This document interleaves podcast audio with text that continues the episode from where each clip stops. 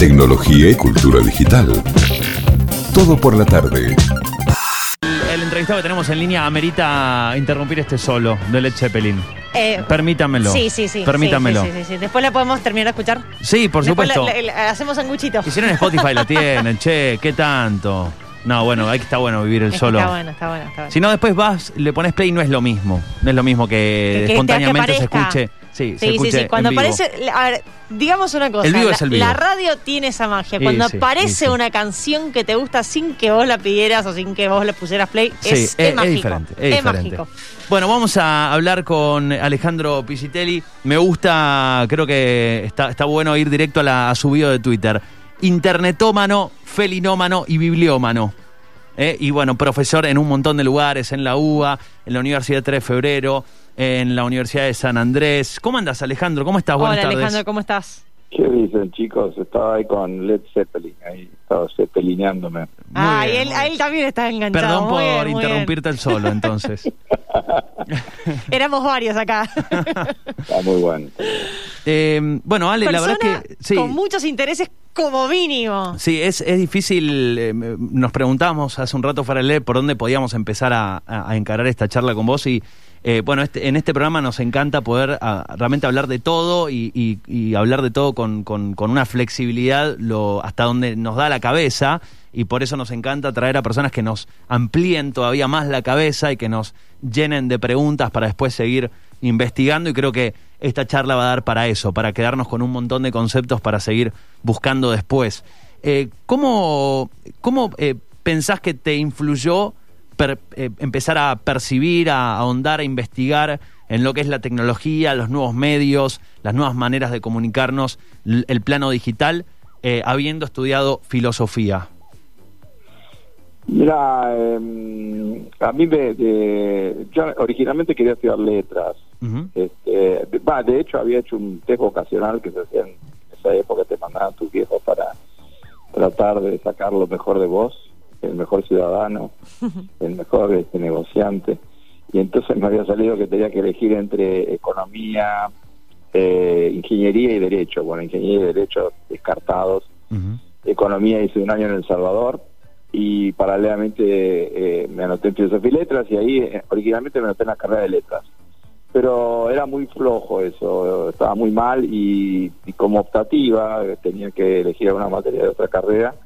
Eh, me anoté en una materia que se llama Introdu- eh, Historia de la Filosofía Antigua, que daba un profesor extraordinario que se llamaba Conrado Berslan, que después estuvo exiliado, fue, fue decano en la época montonera, eh, murió relativamente joven y, y, bueno, fui a esa clase de filosofía, vi una, él escribió en griego, viste, con letras griegas que no, que no podía descifrar, era un galimatías.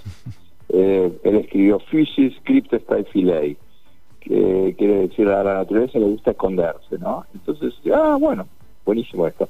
Y eh, al poco tiempo me pasé a la carrera de filosofía y eh, ahí eh, había todavía que en esa época estamos hablando 68, 69, hasta el 71 que me recibí ahí y había muy buenos profesores en esa época. Y pero a mí lo que más me interesaba era la filosofía de la ciencia.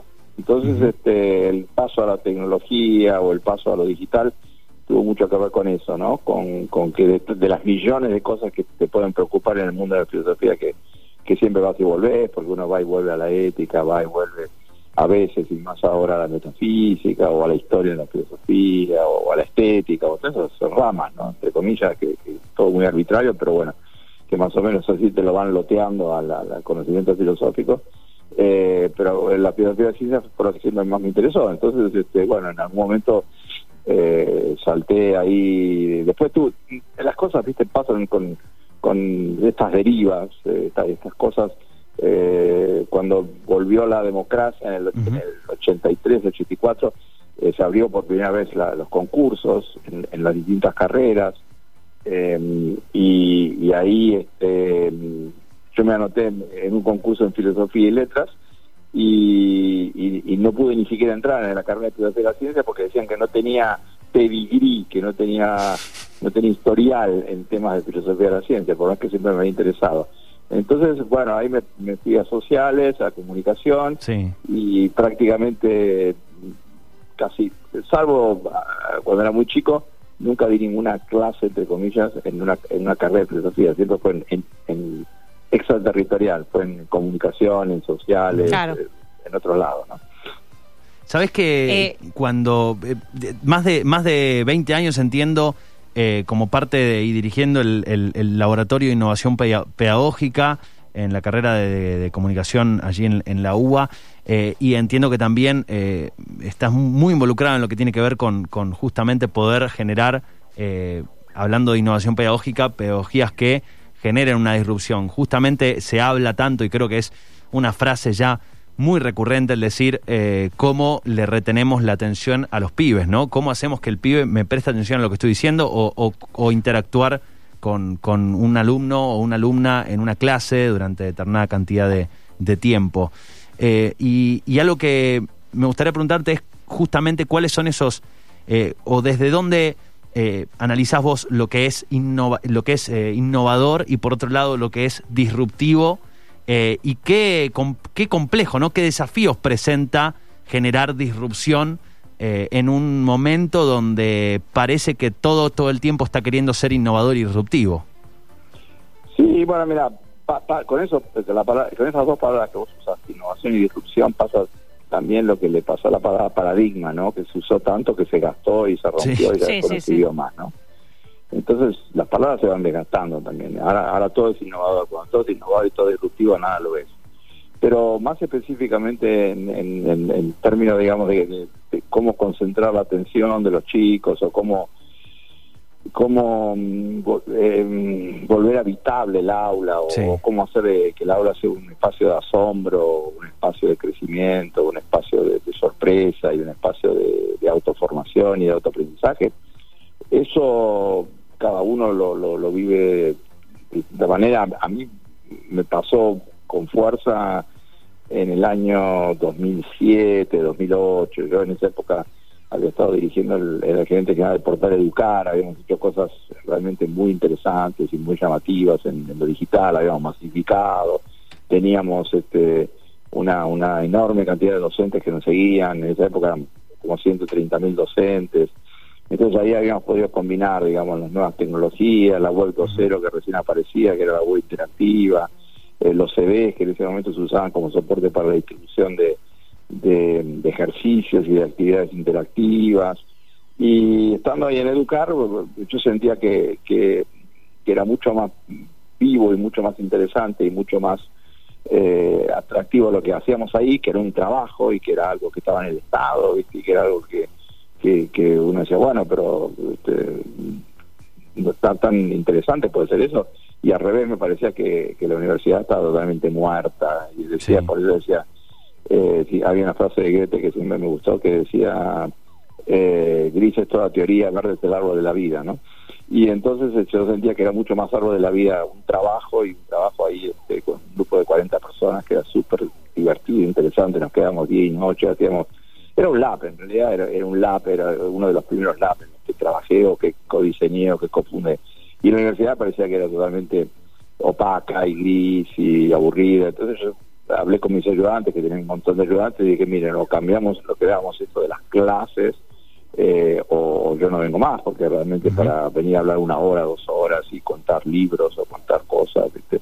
Y lo que hicimos ahí sí fue una, un periodo de tres, cuatro años, no fue de un día para otro, pero en particular en el año eh, 2009, eh, ahí lo que hicimos eh, durante el verano, dijimos no, no vamos a dar más clases, vamos a hacer experimentos, vamos a hacer diseños de, de, de nuevas prácticas y ahí nos metimos con el famoso ese proyecto Facebook, que después se convirtió en un libro publicado por, por eh, Fundación Telefónica. eh, Sí. Ariel que se llamaba, entramos en todo esto de lo que era la educación punk, el edupunk y, y, el, y lo que después se iba a llamar la, el, el- el aprendizaje invertido, el flip learning, y donde los alumnos eran los que daban las clases y donde lo que se hacían no eran papers o monografías, sino que se hacían trabajos en videos, fueron los primeros trabajos que se hicieron con celulares y con videos.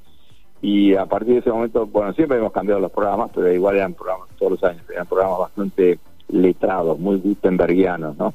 Y desde ese momento que, pero igual pensá que en ese momento en, en- en Internet en la Argentina había 40.000 usuarios, ¿no? Y en todo el mundo había 100 millones, o sea, Claro. eh, y la interfaz estaba en inglés nada más. justo en el año 2009 la traducen a, a- a los distintos idiomas y crece, empieza a crecer exponencialmente Facebook.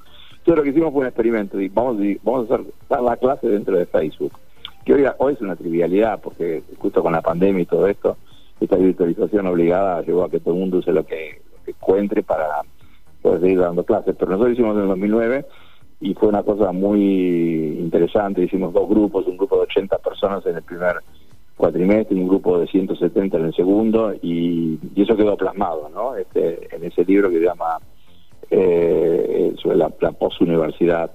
Y a partir de ahí nos dimos cuenta que sí, que había otra forma de interesar, había otra forma de atraer, había otra forma de motivar había otra forma de trabajar, ¿no? Este, que fuera realmente vivo, ¿no? Un, aprendizaje vivo. Eh, es, eh, te escucho hablar y realmente algo, como confirmás algo que, que había visto leyendo tu biografía, tu historial, todos los trabajos que fuiste haciendo. Y es que, bueno, y recién justo mencionabas el tema del test vocacional, ¿no? Cuando uno eh, está ahí que no sabe qué hacer y un aprendizaje que me hubiera encantado tenerlo. Creo que las generaciones de hoy tienen un poquito más claro, o eso espero, pero que la carrera no la hace la carrera universitaria. Y vos sos como el claro ejemplo de eso. Uno puede empezar por un lugar y después lo que importa es lo que realmente haga posteriormente y lo que haga con interés. Y, eh, y esa, esa curiosidad que guió todo, digamos, cada una de las cosas que fuiste haciendo, es como el, el- hilo conductor, podemos decir, de, de- de toda tu carrera. Eh, es realmente llamativo y bueno, y un excelente ejemplo de cómo ir haciendo las cosas, ¿no? Sí, eh, digamos, la- eh, igual este, eh, siempre tenés el retorno de los reprimidos, porque cuando estaba hablando Fernando al principio, estaba escuchando Led Zeppelin, ahora pues estoy enfrascado en una biografía que te la recomiendo, que, que es increíble, que es una, dice un señor que se llama Fernando García, que es el periodista de la Nación, y es una biografía del Instituto de Itela, ¿no? Se llama Ujú. El Ditela. Pero es una cosa monumental, tiene 800 páginas, ¿viste? Vos lees, lees, lees y no avanzas nunca, ¿viste? Porque aparte eh, tiene eh, el nivel de detalle, hizo entrevistas con 75 personas que todavía están vivas ahora, porque este libro acaba de salir. Y el libro básicamente lo que dice es que, bueno, eh, hace 50 años, porque el Ditela se, se cerró hace en el año 79, se cerró, 70, y trata de reconstruir eso, ¿no? Y siente como que hay una distancia infinita entre lo maravilloso que se podía hacer en ese momento y lo que está pasando ¿no? Ujú. Yo eso no sé si, lo, si todo el tiempo fue- pasado fue mejor, supongo que no, pero lo que sí sé es que hay siempre un ida y vuelta, eso que vos mencionabas de la transformación. Yo no me dediqué nunca a la filosofía profesional, a escribir papers y eh, escribir libros sobre autores, viste, a decir algo sobre Spinoza o sobre Aristóteles o, Sí, sí. o contarlo en- en- a título de divulgación o a título eh, profundo. No- nunca hice eso. Eh, pero sí este, reconozco que en, en- en la formación, en, cómo te tenés, cómo te entrenás para leer cosas que si las lees como muy en serio son soporíferas, pero si las, las lees en, en clave de, de época, ¿no? Es decir, bueno, ¿por qué tal época generó tal filósofo y tal filósofo qué, qué espíritu representaba y por qué decía lo que decía? Y, y, y se me después en cosas que la gente no hace, pero que es la biografía de los filósofos, la que es divertidísima, la, parte, la, la cara B, ¿no? De, la, de, los filósofos. Eh, o el caso, qué sé yo, de, de Nietzsche y su romance con, con la alma Mahler. A mí me encanta todo esto, es intratable, viste, de la filosofía. Cuando uno hace ese, ese tipo de caminos, entonces encontrás que, que los filósofos realmente tienen una, una lectura muy curiosa, una lectura muy llamativa. Hoy diríamos que es una, una lectura bastante mm, en, en términos, digamos, de fractal o de, de holograma o de multiperspectiva. Y eso no lo perdes nunca. Uno, en general, eh, quedas marcado por la primera carrera que haces a fondo, ¿no?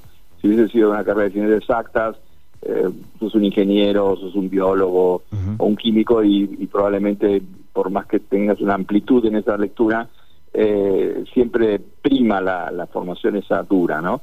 En mi caso, que yo hice eh, algunas eh, materias exactas o estudié muchas cosas distintas en distintos momentos, y era- me volvía fanático de la biología o de la matemática o de la lingüística, etcétera, pero siempre retorna esta, visión filosófica que tiene que ver con con una especie de como y, y, cómo podría ser diferente y por qué fue así y, y, qué podríamos hacer distinto y que tiene mucho que ver con el método científico, con el método experimental y tiene mucho que ver también con, con esta visión de los mundos alternativos, que es lo que más estoy metido en los últimos, no sé, 5 o 10 años, que es el diseño de futuros o, la cuestión esta de, de imaginar futuros alternativos y más ahora en, época de pandemia. ¿no? Totalmente. Eh, bueno, es el, el, concepto de diseño de futuros es, eh, es apasionante porque además también es muy amplio, así como recién mi compañera hablaba de, de, tu trayectoria tan amplia y tan, eh, tan rica en, diversidad, también lo es este concepto de diseño de futuros. ¿Y ¿qué, qué pensás sobre, digamos, sobre el, justamente el pensar en diseño de futuros? ¿Pensás que tenemos una sociedad que por las características y, los momentos que atraviesa estamos muy en el presente y estamos como nublados para pensar el, futuro o pensamos que el presente eh, avanza tan rápido que no hace que, el futuro lo tenemos ahí nomás? Es como que el futuro llega todo el tiempo. ¿Cómo analizás justamente esto de pensar en un diseño de futuro? Porque yo a veces me planteo, ¿no? Es impresionante poder pensar en el futuro, pero eh, es como que hay que tener unos niveles de, justamente de poder abstraerse también en el sentido de decir, si hoy esto es así y en un año cambió nuestro contexto, eh, una pandemia, una, tecnología que, generó un quiebre en, no sé, supongamos en el método de enseñanza, ¿cómo voy a pensar de acá a tal vez 5 o 10 años lo que puede llegar a suceder? si mi base cambia por completo. Es algo que siempre me, me hace, como que me rompe la cabeza pensar en, en, cuando hablamos de diseño de futuro. Sí, pero pensarlo para atrás, ¿no? Pensarlo para atrás. O sea, eh, eh, o sea, para uno le dice, bueno, ¿cómo va a ser el mundo entre los 5 años, 10, 20, 30, 50, 100, 1000, 10 mil? Porque hay gente que hace, hay una línea de trabajo en Estados Unidos que se llama el long now, que están pensando en el futuro a 10.000 años plazo, ¿no? Cuando, cuando, vos estás mirando para adelante, mira para atrás. Entonces, decir, bueno, a ver, parate 5 años atrás, o parate 10 años atrás, o 15 o 20, según los años que tengas. Yo tengo muchos más, así que me puedo parar bien atrás. Me puedo parar hasta los 60, 70, por lo menos, ¿no? Y, decir, este, ¿cómo me imaginaba yo cómo iba a ser la década que sigue, o año que sigue, ¿no? Eh, eh, pandemia aparte, porque la pandemia es muy disruptivo, es muy es muy antes y después, una vez en la historia, cada 100 años, ¿viste? Eso eso eh, no lo vio nadie. No, no, no, en fin, alguna gente lo intuyó, pero nadie lo previó y, se le imaginó con, todas sus consecuencias. Y cuando vos te parabas 5 años de atrás, o 10 años de atrás, o 15 años de atrás, decías, no, bueno, pero la verdad es que el futuro no es tan distinto de lo que yo me imaginaba, ¿no? Porque si pensás en realidad, por más tecnología que hay, que de punta y, y, promesas y qué sé yo, pensá que el hombre va, eh, bajó en la Luna en el año 79 y hizo varias misiones más y el, el, programa Apolo se canceló en el 74 y nunca más el hombre puso el pie fuera de la Luna, nunca llegó a Marte todavía, ¿no? Y pasaron más de 50 años, entonces vos decís, ¿qué? Pero no, no, era tan así que eh, llegábamos a Marte y después íbamos a Júpiter y a Saturno y después salíamos de tema solar y, y ya teníamos un, un pH ahí, un departamentito en Marte. Claro, entonces, viste, o sea, eh, eh, según dónde estás mirando, o sea, si, querés mirar, eh, a veces mirar y dices, uy, fue todo tan rápido y, yo ni me enteré, y otros dicen, che, pero si todo muy parecido como era antes, ¿no? Ahora, más en el caso argentino, y eso que vos decís del presentismo, el, ombligo, el, yo le, lo llamo el ombligocentrismo, ¿no? Sí. Este, mm, eso de que nos cuesta tanto mirar para adelante porque porque estamos metidos, los argentinos en particular, en el, en el día, el año, la década o el siglo de la marmota, ¿no? Eh, que nos despertamos y siempre estamos en el mismo lugar. Eso también pasa en otros lados, no tal vez con la vivacidad y con, con, con, la fuerza que tiene eh, lo, que está pasando acá, pero crisis políticas en muchos lados, crisis económicas en muchos lados, frente al tema de cómo eh, la política trató el COVID, se lo trató pésimo en todos lados, eh, y entonces cuando estamos pensando en diseño futuro, no estamos pensando en cosas así, digamos, eh, re ¿no? Si vamos a vivir colgados de las nubes o, si, o, si, nos vamos a ir todos del planeta porque esto no da para más, etcétera. Estamos pensando en otras cosas, cosas que tienen que ver más A mí, eh, yo empecé con esto de la, de la perspectiva y de la futurología y de los diseños del futuro en los años 70. eh, cuando me llamaron el año pasado en San Andrés para hacer una materia nueva en la carrera de diseño que no existía en la materia del futuro, fui a buscar los libros que tenía de hace 50 años. y si mirás esos libros de 50 años, en realidad muchos dicen cosas todavía muy vigentes, lo que me lleva a, a este tema de que tratamos antes, que creo que es una de las cosas más interesantes, que es de lo, lo que lo que un eh, filósofo español que se llama Salvador Pánica, murió hace un tiempo, se llama, él habla de lo retroprogresivo. Mm. ¿Qué es lo retroprogresivo? Es volver para atrás para mirar para adelante. Entonces, este ida y vuelta, este, este vaivén, esta puerta vaivén de las temporalidades, ¿no? Estar, el- parado en el presente, sabes que tu presente puede haber sido muy diferente, el tuyo personal y el colectivo fue este, pero puede ser otro, el virus muestra que puede ser totalmente todo otro, y entonces, ¿cómo podés de alguna manera tomar eh, esta, esta, esta, porque en realidad lo que hay es aceleración tecnológica, ¿no? Tecno- tecnoeconómica, pero en términos culturales, en términos eh, eh, emocionales, Sí. en, en términos, digamos, de mm, visiones del mundo, etcétera, esas cosas no cambian rápido, a veces tardan décadas o siglos en cambiar, ¿no? O milenios. Sí, o trasladamos nuestras mismas maneras y nuestras mismas conductas, las trasladamos a los nuevos medios, pero en definitiva se siguen más o menos replicando. Sí, eh, o sea, evidentemente hay hay hay, hay épocas históricas. Sí, sí, Yo- sí, yo claro. formo parte de los últimos 500, un bloque que tiene 500 años. Eso nadie lo niega, ¿viste? O sea, eh, Shakespeare y nosotros somos contemporáneos. Eh, yo no sé si somos contemporáneos con los dramaturgos griegos. En algunas cosas puede que sí, ¿viste? En otras no. Eh, pero hay una continuidad muy fuerte en lo psicosocial. Entonces, a veces uno se, se engaña un poco con la tecnología, porque decís, wow, yo ayer estaba mirando, no sé, había un, moli- un, un, eh, molino solar casero, divino, que, que se abre y, y genera, no sé, 4.000 kilowatts eh, año, que creo que es lo que necesitas para eh, gastar en- dentro de una casa, y el, y, el, y el molino se cierra solo, se pliega cuando hay viento o cuando no hay sol, pues, es, es mágico. Bueno, es mágico, está bien, es, es increíble, pero no es mágico. Mágico es otra cosa. Mágico es eh, que, que pudiéramos este, eh, haber impedido el COVID o, o- o que podamos bajar la desigualdad o que dejemos de contaminar o etcétera, etcétera. Entonces, este, o imaginemos nuevos modos de producción y nuevos modos de, distribución y socialización.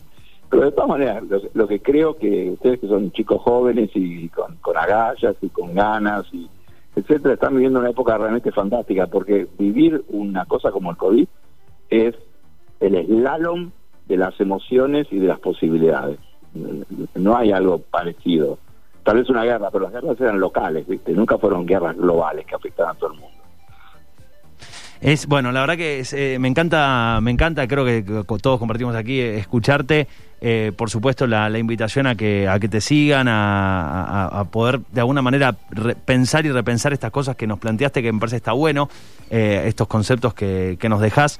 Eh, y, antes de cerrar, me gustaría preguntarte un poco sobre esta, justamente esta, esta pandemia que, que vivimos, que ha trasladado eh, mucho de, nuestros de los procesos hacia la virtualidad o, casi todos en un momento ahora bueno estamos entre la presencialidad y la virtualidad más allá de, de, todo lo, lo- lo- digamos la chicana y lo político alrededor que me parece que no no no, no tiene que ver en este caso con con esta conversación pero sí eh, en este en este proceso donde tenemos un montón de personas de todas las edades, desde chicos de jardín, niños de jardín, hasta personas que están eh, eh, presentando su tesis a través de la virtualidad.